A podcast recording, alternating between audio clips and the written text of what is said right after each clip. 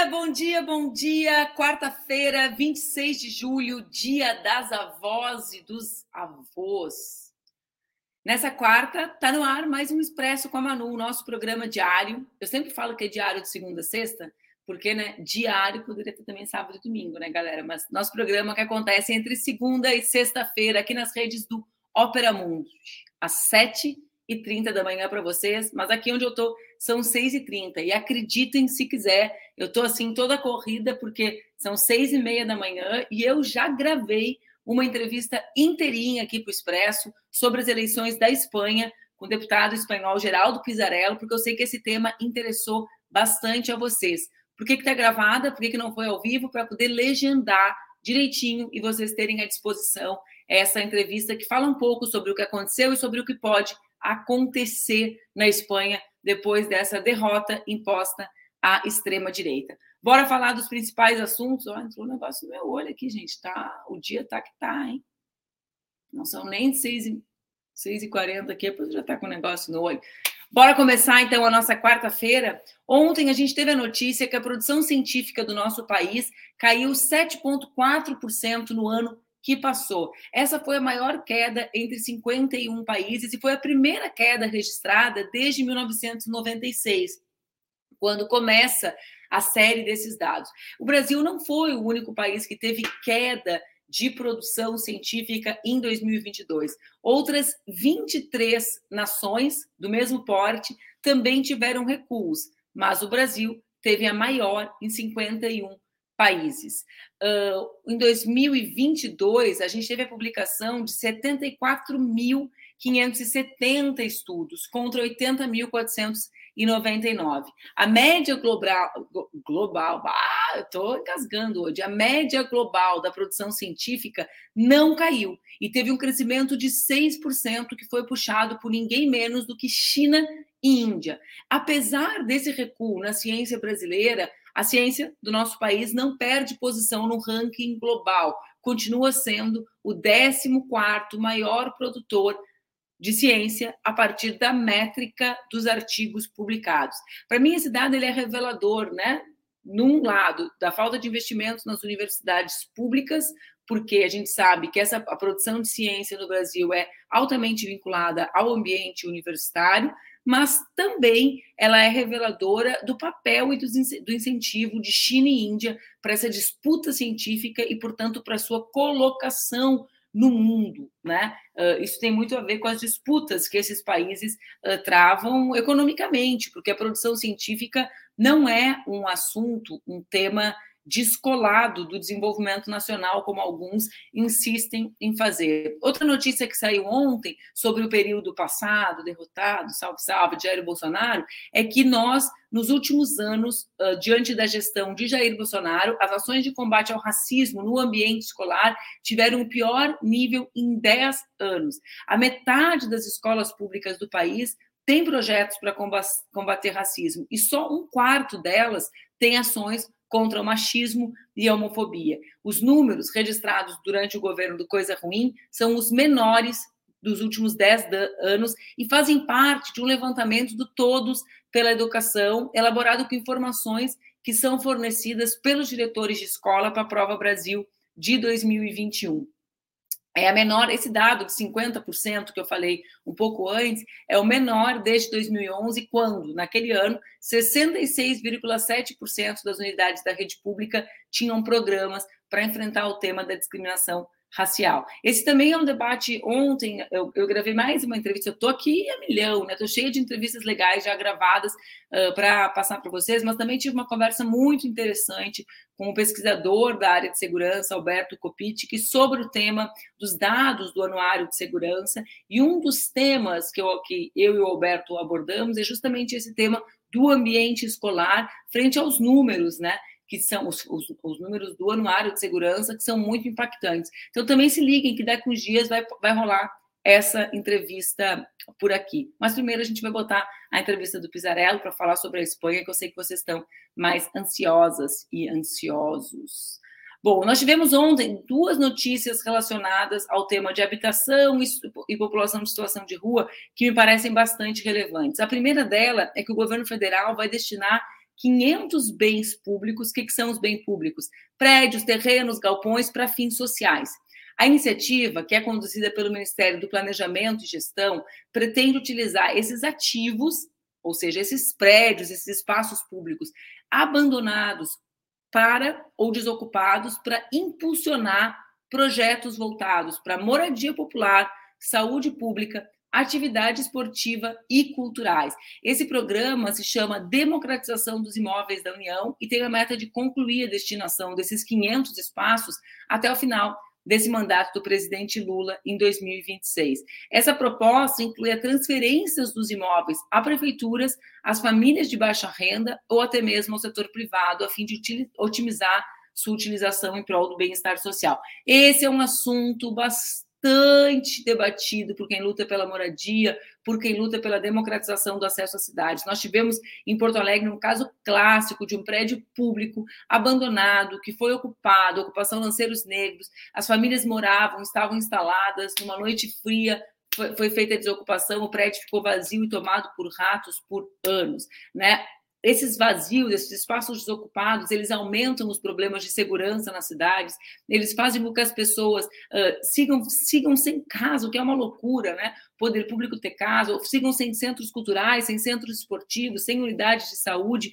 Então, essa proposta uh, do governo federal, para mim, me parece uma, uma proposta muito adequada, que pode, inclusive, incentivar prefeituras, e governos estaduais a fazer o mesmo. Nós precisamos que esses prédios públicos abandonados sejam ocupados pela vida das nossas cidades, para moradia, por aqueles que querem construir equipamentos culturais, quem sabe uma creche comunitária, enfim, muito pode acontecer quando a gente tem, quando a gente pode ter né, essa parceria entre governo e sociedade civil e atores, movimentos comunitários, etc. Ontem também a gente teve uma decisão super importante do ministro Alexandre Moraes, do Supremo Tribunal Federal, que deu prazo de 120 dias para o governo federal apresentar um plano de ação e monitoramento para implementação de política nacional para a população em situação de rua. Essa decisão do Alexandre de Moraes ocorreu a partir de uma ação né, suscitada pela Rede PSOL e o MTST, apontando uma série de omissões do poder público para garantir os direitos da população em situação de rua. Bom, o mais relevante dessa notícia é que ele impede as remoções uh, forçadas né, a, a, das pessoas em situação de rua e o recolhimento dos bens e dos pertences dessas pessoas, assim como o transporte compulsório. A gente tem visto isso acontecer repetidamente né, em grandes centros urbanos, como é o caso de São Paulo. Uh, esses dias, Porto Alegre anunciou que não ia mais permitir sequer que comida fosse entregue para as pessoas em situação de rua. Então, esse é um tema muito atual. É crescente o número de pessoas em situação de rua e, simultaneamente, as gestões municipais descomprometidos com os direitos dos mais pobres, dos mais empobrecidos, daqueles que estão vulneráveis diante de uma crise avassaladora que o mundo vive, né? não só o Brasil, essas gestões têm feito essas, essa, essa limpeza urbana, como a gente costuma chamar essa política de tentativa de higienização que eles fazem, né? que é absolutamente repugnante. Esse assunto também se torna mais popular com a presença, a luta dele é antiga, mas a presença nas redes sociais dos conteúdos produzidos pelo padre Júlio Lancelotti, que torna né, uh, evidente, digamos, essa a situação das pessoas em situação de rua, que torna visível essa situação. Então, foi um, foi um mais um gol, mais um gol do ministro Alexandre de Moraes. Vem conversar comigo, Luiz Maurício, sobre isso, que eu já estou aqui tagarela, sozinha. Alô? Olá, pessoal. Alô, bom dia, bom dia, Manu. Boa tarde, Maurício. A barba está crescendo já, viu? Já, já, já. Eu prefiro já reduz. assim, assim sou eu diante da Fernanda Bastos. É, não, ela também prefere a barba. Assim, é, uma, tá é, uma comunista disfarçada de, de liberal moderado, não, tô brincando. Não fala é, isso, pelo amor de Deus, Maurício, amanhã. É, ela, ela, ela disse para mim assim, ela disse, não faz ironia na rede social, muito menos em, em entrevistas e programas. Eu vou lá e desobedeço. É, os homens não prestam Aqui, mesmo, né? Não, não é só os homens, é, é, é, a gente mesmo, viu? Tipo, o Duca me deu dicas. Olha só, tu vai ficar essa semana sozinha nos Estados Unidos, por favor, não conversa com todo mundo na rua, não brinca com todas as crianças, não tira pó das pessoas. Sabe o que é tirar pó das pessoas? Ah, Pô, boa, Mas que bom falar contigo. Então, a gente, nós dois. É muito bom tirar pó, é muito bom, né? Eu gostei muito dessa expressão, vou usar.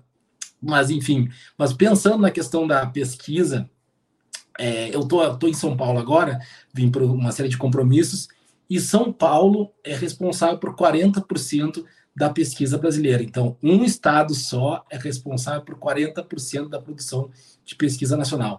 Isso dá para a gente uma margem de como as coisas são tocadas e do que, que a gente está falando quando a gente fala em pesquisa. Quando a gente está pensando em pesquisa, a gente está pensando fundamentalmente em grana. A, a Manu chamou atenção por esse dado importante. Índia e China estão investindo fortemente em pesquisa. Por que diabo se investe em pesquisa? A gente teve uma pandemia que foi evidentemente terrível e a gente reaprendeu o valor do conhecimento técnico, a gente aprendeu que as vacinas salvam vidas e ficamos felizes, podemos retomar a nossa vida com as vacinas. Mas antes das vacinas, existe uma série de cuidados que o pessoal das áreas das, da saúde é, é, usa para nos tratar nos hospitais, nos ambulatórios, é, que vem da ciência. Então, são técnicas, são tecnologias, são é uma série de elementos que são colocados à nossa disposição para o nosso bem-estar. Isso é muito visível para nós, porque as ciências é, é, de saúde são muito visibilizadas e, e, com toda razão. Mas tem uma outra, um outro tipo de ciência, que é, são ciências humanas, que não recebem essa atenção e são cada vez mais descredibilizadas no que elas têm a contribuir com a sociedade. Então, quando a gente pensa em pesquisas que estão sendo financiadas por Índia e China, a gente tem que se ligar nesse componente. Índia, China e a maioria dos países pesquisam muito ciências exatas e ciências biológicas. As ciências humanas estão em decréscimo no mundo inteiro. Existem várias discussões em vários países, especialmente o Japão, acho que é o mais avançado deles, em relação à extinção de certos, de certos departamentos de pesquisa das ciências humanas. As ciências humanas está, de certa forma, saindo da pauta, do escopo de, de financiamento científico. Isso é importante porque, para nós que somos dessa área, tem um recado aí, né? Que recado é? Existe uma instrumentalização da pesquisa no mundo e essa instrumentalização está chegando a níveis tão elevados que a gente está começando a se perguntar se vai continuar sendo possível fazer pesquisa. No Brasil, a gente tem um sistema, pessoas falam muito mal do Brasil sobre muitas coisas, mas tem um, pelo menos uma dessas coisas muito importante a gente ressaltar que o Brasil é muito bom. Financiamento de pesquisa. O Brasil tem robustos programas de financiamento de pesquisa que sofreram muito nos últimos seis anos e agora vão, vão estão melhorando, estão sendo retomados. A gente tem a CAPES, a gente tem o CNPq, as, os estados têm as suas, funda, as suas, as suas a, fundações de pesquisa. Aqui em São Paulo, a FAPES, que sem dúvida é mais, a mais forte. No Rio Grande do Sul, a FAPERGS. Em Minas, a, a FABEMIG. Então, existe toda uma rede de sustentação da pesquisa no Brasil muito forte, que sempre foi valente. Mas existe um outro lado que a gente precisa chamar atenção também, que é a famosa fuga de cérebros. O que é essa fuga de cérebros? Pessoas que vão para outros lugares em busca de melhores condições de pesquisa, porque é difícil fazer pesquisa no Brasil, e é difícil fazer pesquisa no Brasil porque faltam investimentos, porque o ambiente para o pesquisador é ruim, e principalmente porque a inserção dos pesquisadores no mercado de trabalho é precária no Brasil. Então a gente tem que se ter sempre esse, esse, esse conteúdo. Quando a gente fala em pesquisa, a gente está falando de dinheiro, mas a gente também está falando em decisão política de onde vai se investir o dinheiro. Esses países que estão de olho lá no soft power, de olho na, na, na no aumento da sua capacidade de influência no, no, no, no cenário mundial, estão bem à frente do Brasil por inúmeras razões. A gente sabe que o Brasil não tem tanta bola na agulha quanto China e quanto Índia no, no, no quesito desenvolvimentista, Entretanto, nós precisamos botar o carro nos trilhos novamente, o trem nos trilhos novamente. A gente precisa voltar, porque assim, esse dado da nossa colocação em pesquisa, é 14, a gente tinha que estar bem acima, considerando que a nossa economia é mais, mais robusta do que isso. É melhor do que isso. A gente devia estar aí no oitavo, pelo menos. É, isso tem relação profunda com a nossa posição econômica, né, Maurício? Porque tu traz aqui várias coisas que, digamos, vão desdobrando essa chamada da queda da produção científica brasileira. A primeira, a concentração da pesquisa em São Paulo. Isso é revelador de duas coisas, né? Primeiro, do papel econômico de São Paulo no Brasil e das razões pelas quais esse papel econômico se consolida, né? É, é o ovo e a galinha, né? Uh, o papel é por causa uh, dessa produção e dessa, dessa capacidade econômica, mas também é por isso que ocupa essa posição econômica. E vejam, São Paulo, que muitas vezes, do ponto de vista político, se manifestou contra os investimentos públicos em educação, né, majoritariamente, seus deputados e tal, mas que nunca abriu mão das suas universidades estaduais, que tem uma, uma parte grande do orçamento estadual vinculado a ela. Então, vê, né, e eu, eu aqui, aqui não é nenhuma ódio, eu sei de todos os limites da USP, sei das lutas de quem está dentro da Universidade de São Paulo para garantir né, que os investimentos sigam, mas ah, esse é um tema isso afeta o Brasil inteiro, né? Porque se está centralizado em São Paulo, significa que não está no norte, por exemplo. O professor Enio Candotti, ex-presidente da Sociedade Brasileira pelo Progresso da Ciência, me disse certa vez que o Brasil precisaria de 100 mil botânicos para mapear a riqueza da biodiversidade amazônica apenas. Bom, não vai sair esses botânicos que mapeiam a biodiversidade da Amazônia de Porto Alegre de São Paulo, eles vão sair de Manaus, eles vão sair de Rio Branco, eles vão sair de Belém. Né? Então, aqui é um tema. O segundo tema que tu traz, que eu acho que é bastante relevante, Maurício, é essa questão da fuga dos cérebros, né? Dos brasileiros e brasileiras que acabam, acabam indo desenvolver suas pesquisas por financiamento, por condições de laboratórios em outros países. E os investimentos que os países desenvolvidos fazem para que isso aconteça. Vejam, o programa que eu estou fazendo, a minha bolsa de pesquisa nos Estados Unidos é americana. O programa que eu faço parte, aí, é, concordando com o que tu disseste, nesse pré-acadêmico que eu estou aqui agora, acho que dos 27, tem eu e mais uma pessoa de humanas. Todo o restante é, são projetos, isso que eu estudo, né, um tema de humanas mais atual, que é a internet, né, moderação de conteúdo, discurso de ódio, etc. Mas vê, a maior parte é meio ambiente, inteligência artificial, engenharia e meio ambiente, né? neurociência, microbiologia. Então, são temas da, das ciências duras, das ciências da natureza, das ciências exatas, né? Então, mas também reveladores do investimento deles, né? Porque porque vejam, né, gente, eu, eu falo isso para que a gente entenda quão revelador de outras questões é esse tema que, em tese, parece menos relevante. Ah, caiu a produção científica do Brasil. Ah, que se dane, a gente tem que enfrentar o tema da fome, a gente tem que enfrentar o tema da segurança. Bom, mas como que a gente vai ser um grande país sem isso? Vejam, o programa de bolsas de pesquisa, esse que eu faço parte, é um programa vinculado ao Departamento de Estado norte-americano. Tão estratégico que é a busca de pesquisadores. Isso para mim é o resumo, né, Maurício? Onde está? Onde está o programa? Olha, o programa está vinculado ao espaço que luta para manter o poder deles no planeta. É sobre isso que a gente está falando, Departamento de Estado, né? Quando a gente vê filme, é isso, não é? Exatamente. E eu, eu me lembro de ter um livro maravilhoso da, da Mariana Mazzucato, chamado Estado Empreendedor. Muito ah, bom. Maravilhoso, maravilhoso. maravilhoso. Mazzucato é rainha total. É, não, é incrível, assim, e, e ela defende com muita propriedade a destruição de um mito de que o, a inovação acontece no setor privado e ela mostra ao longo da história o quanto as nossas conquistas do mundo empresarial, que a gente se orgulha das empresas, é, são frutos de trabalho de pesquisa financiado pelo poder público e ela faz ela chega a citar coisas que eu jamais imaginei que fossem fruto do trabalho do, do, poder do Estado, como a internet, e ela prova, olha só, isso aqui é resultado de uma pesquisa que começou aqui. Então, então essa é uma coisa muito, muito, muito séria. E aqui vai um puxão de orelha, já que eu estou virando o conselheiro dos, dos, dos liberais do Brasil, né? Outro puxão de orelha. Nos Estados Unidos, nós temos uma tradição de financiamento de pesquisas, de bolsas de ensino, bolsa de pesquisa, bolsa de criação é, é, artística, é, bolsa de criação literária, patrocinada por entidades privadas.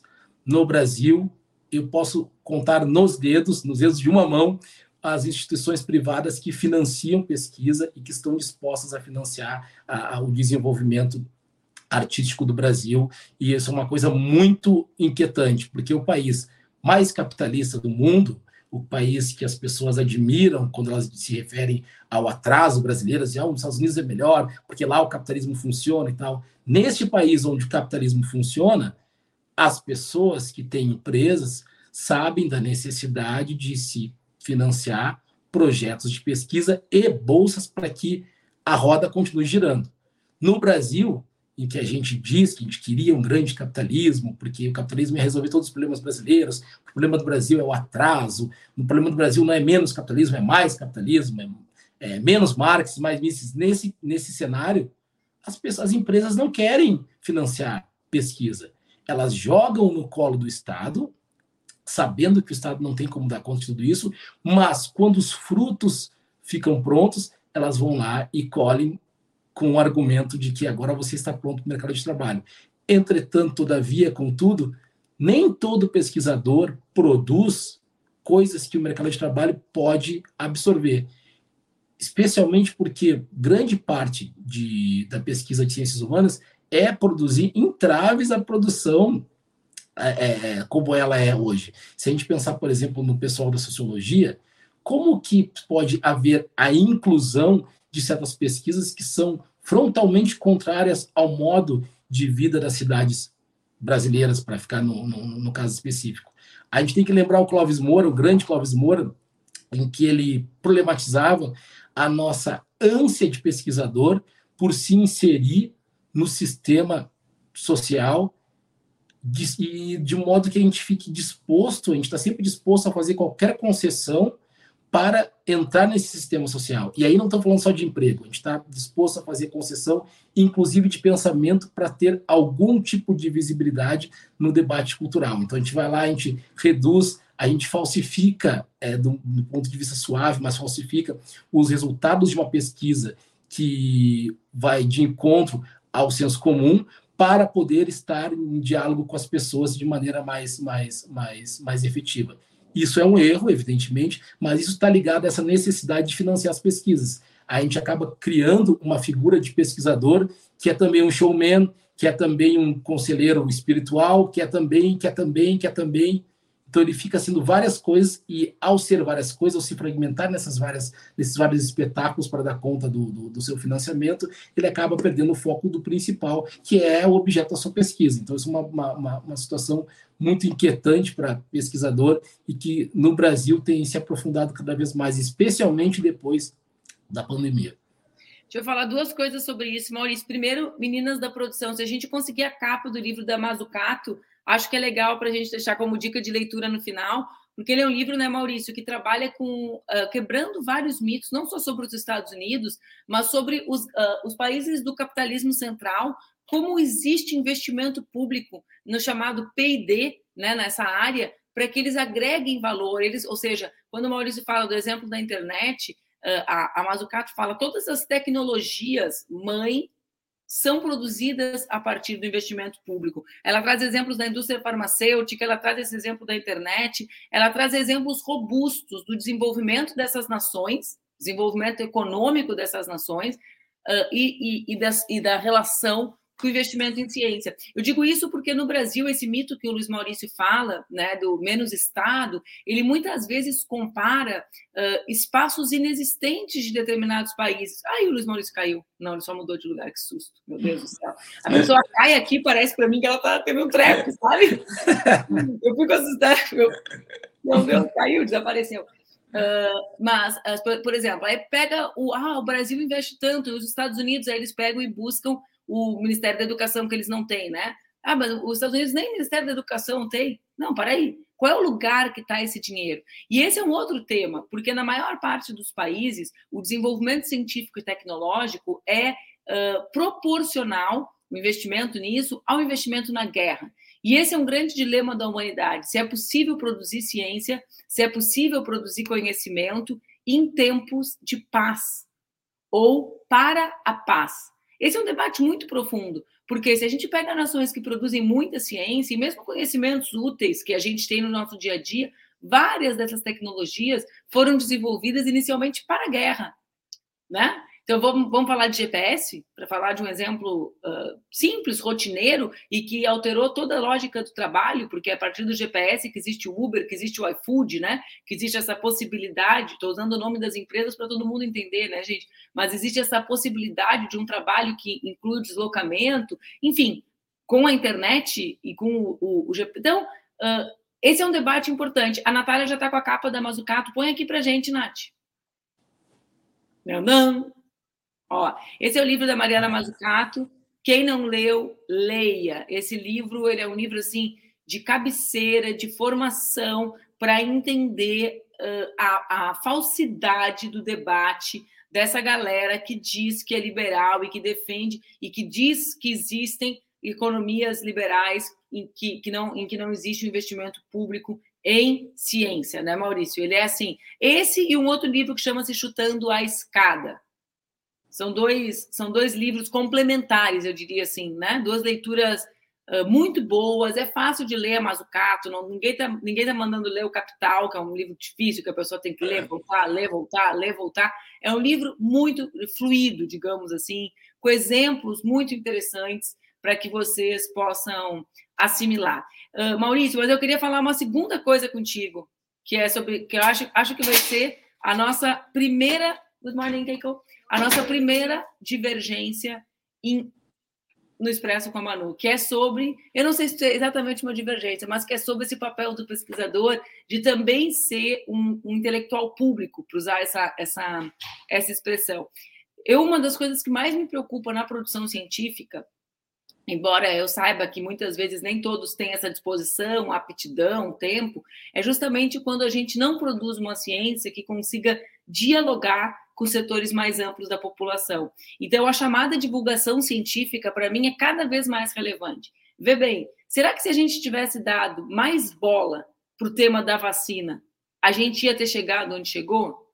Será que os pesquisadores, não, pesquisadores, sociedade como um todo, eu não estou culpando ninguém, tá, gente? Não era um tema, não era um tema, né? Mas será que se a gente não tivesse levado mais a sério as dúvidas das pessoas que não produzem ciência, sobre doenças que vacinas poderiam causar, a gente estaria onde está? Eu acho que não. Então, assim, eu entendo, não acho que, é compulsório, não acho que tem que ser atrelado à bolsa, mas eu vejo uma grande validade, sabe, na, na, na, na gente desenvolver e buscar desenvolver essa capacidade, essa aptidão para a divulgação científica. Vê, vou trazer o um exemplo do professor Pedro Alau, Pedrinho, ex-reitor da Federal de Pelotas. Pô, o cara era reitor da Federal de Pelotas, o cara é um baita pesquisador. Eu nem sei se todo mundo sabe, né, que o Pedro ele é da epidemiologia. Tem palavras compridas, são difíceis, né? Mas ele é um dos caras que faz parte do, do principal núcleo de pesquisa sobre a movimentação do planeta Terra que é o, o, núcleo do professor César Victor, que fica na Universidade Federal de Pelotas, que tem o maior banco de dados do planeta sobre isso. Bom, mas ele é um cara que conseguia falar com todo mundo sobre Covid. Lembra disso? É uma, é uma capacidade desenvolvida nele, muito útil. Então, assim, eu eh, aqui, a coisa me perguntar assim: ah, essas tuas três semanas que tu está aí fazendo doutorado nos Estados Unidos, o que, que mais te impressionou na universidade? O andar inteirinho da biblioteca, dedicada à divulgação científica. Estúdio, câmera, podcast, não para aluno de jornalismo, para aluno das exatas. Está lá fazendo seu laboratório e mostrar, olha, o excesso de antibiótico faz isso, pessoal, o descontrole, né? Eu, eu realmente acho a divulgação científica muito relevante. Não, a gente concorda muito na. na, na... Oi, caiu? E, não discordamos? Ah, que bom. Não, é, não, assim, tem até um programa que eu quero fazer uma menção honrosa, que tem um programa de divulgação científica na Unicamp, de mestrado, e acho que, eu não sei, não conheço outros, mas ah, é, se tiver ótimo, mas vou fazer menção a esse, que é só de divulgação científica. Então é muito importante, é um mestrado só para isso, eu acho ah, é, bastante importante. Que é uma diferença, assim, a gente tem que pensar, quando eu disse da espetacularização, eu estava me referindo estratégias para a aquisição do dinheiro da pesquisa, ah. não da divulgação, porque a divulgação Sim. da pesquisa é fundamental, porque a nossa universidade brasileira tem um problema real oficial, que é ela é fechada. Aí ela está agora combatendo esse problema de ser fechada de maneira errada. Ela resolveu se abrir de maneira é, é, cosmética e não quer fazer abertura profunda que ela tem que fazer, a abertura estrutural, que é a de entrada de professores de docência negra e de conteúdo é, é, é, é de conhecimento negro. Isso não está sendo feito, está sendo feita uma, uma abertura cosmética. Beleza, mas é, isso acabou me atravessando porque isso me incomoda muito, evidentemente. Mas o ponto fundamental aí é que as universidades brasileiras, em comparação com as americanas, o que mais me surpreendia quando eu estava aí era o seguinte: eu sabia os horários em que a minha supervisora ia estar atendendo com a porta aberta, porque isso estava na internet e ela cumpria esses horários de maneira é, é, religiosa e automática. Eu não precisava de nenhum tipo de, de ritual para encontrar a supervisora. As pessoas passavam pela porta e a porta estava aberta. Se tivesse horário, elas entravam. Se não tivesse, elas pediam. No Brasil é muito difícil, primeiro, porque as estruturas físicas das universidades nem sempre permitem que os professores tenham uma sala para poder oferecer. Segundo, que a gente se acostumou que professor universitário está num, num, num, nível e mortais estão em outro. Então, não há essa comunicação. Então, isso é muito complicado para pesquisa, isso é muito negativo, e isso toca num outro ponto que eu queria falar, que é do, do, do da transferência de renda que os programas de bolsa de estudo é, ocasionam. Eu acho, tem um trabalho do professor Lawrence Jackson, que ele só, a, só aborda isso. Ele mostra que foi importante para a comunidade negra americana se intelectualizar através de programas de bolsa, porque esses bolsas de estudos são também programas de transferência de renda. No meu caso, por exemplo, eu tive bolsa na graduação, no mestrado, no doutorado, e isso me possibilitou uma série de acessos que eu não conseguiria sem essas bolsas. Então, ao mesmo tempo que é financiamento de pesquisa, e evidentemente que esse é o ponto importante, também é maneiras de fazer transferência de renda, fazer possibilidades de pessoas que nasceram numa classe social ascender para outras, que também é um, é um, um, ponto importante. Mas essa coisa da divulgação científica é um problema mesmo, e eu acho que as ciências humanas têm mais problema do que as, do que as exatas e que as, que as ciências da saúde, porque o que eles têm para revelar, em geral, é mais interessante do que a gente. E a capacidade comunicativa do, do profissional de ciências, do pensador de ciências humanas, não costuma ser, ser boa. E quando é, ele recebe ataques de todo lado. Todas as figuras que a gente vê ocupando o debate público, trazendo conhecimentos, popularizando descobertas científicas, são ridicularizadas, são descredibilizadas. Então, assim, a gente tem um problema com aparecer e com visibilidade no nosso. No, nosso no meio campo. acadêmico, né? É, muito sério.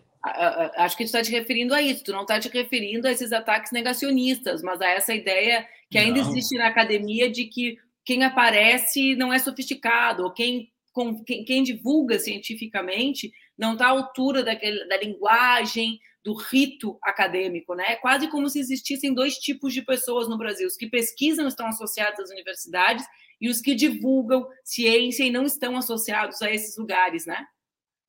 E até tem um termo pejorativo. Esses tempos eu ouvi de um professor, não, não name names, não vou dizer quem é, mas ele disse assim: ele existem os pesquisadores e existem os tradutores. Vocês são tradutores do Nossa. que a gente faz.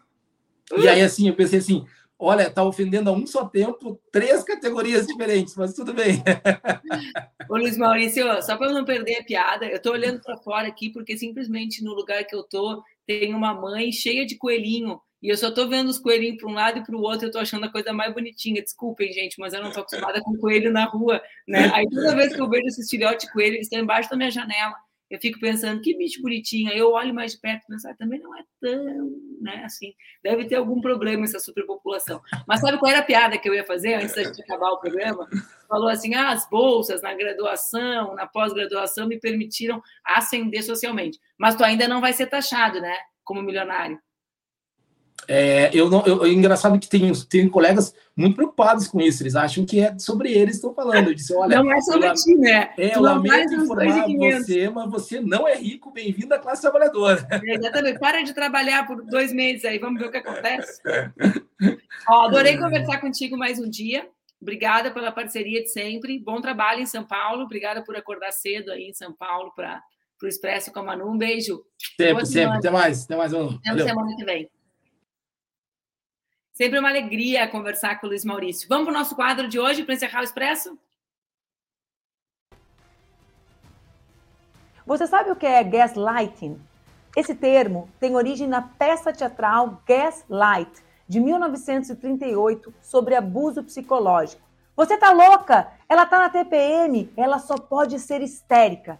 Essa é aquela forma de abuso psicológico na qual o manipulador faz com que a vítima duvide da sua própria conduta, questionando até a sua própria lucidez. É isso aí, galera. Por hoje é só. Amanhã tem mais Expresso com a Manu, meu bate-papo com a Mara Moira. Fiquem bem. Boa quarta-feira para vocês.